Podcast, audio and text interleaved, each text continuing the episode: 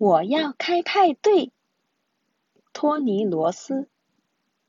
小公主觉得无聊，无聊，好无聊。我要开派对，她说。可是圣诞节还没到啊，妈妈说。我不是要开圣诞派对，小公主说。我只是想开个派对。可是你的生日还没到啊，国王说。我不是要开生日派对，小公主说。我只是想开个派对。这个星期剩下的时间里，小公主都在忙着写一大堆派对邀请卡。厨师帮小公主做了一个派对蛋糕，还做了一个全世界最软、最有弹性的果冻。我可以帮忙吗？首相问。可以呀，谢谢。小公主说：“请帮我做一些派对用的帽子。”将军教小公主玩她最喜欢的派对游戏。不可以偷看，将军说。他知道小公主最喜欢偷看了。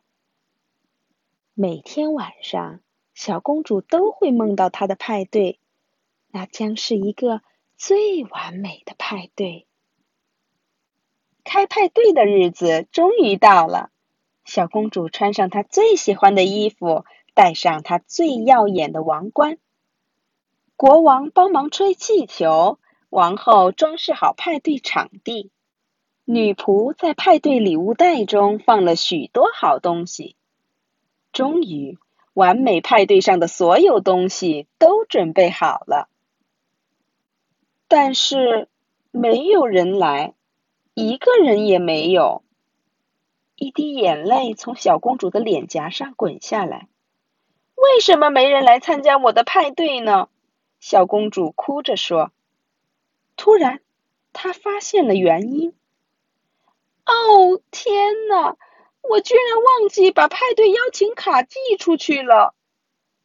这时候，有人敲门了。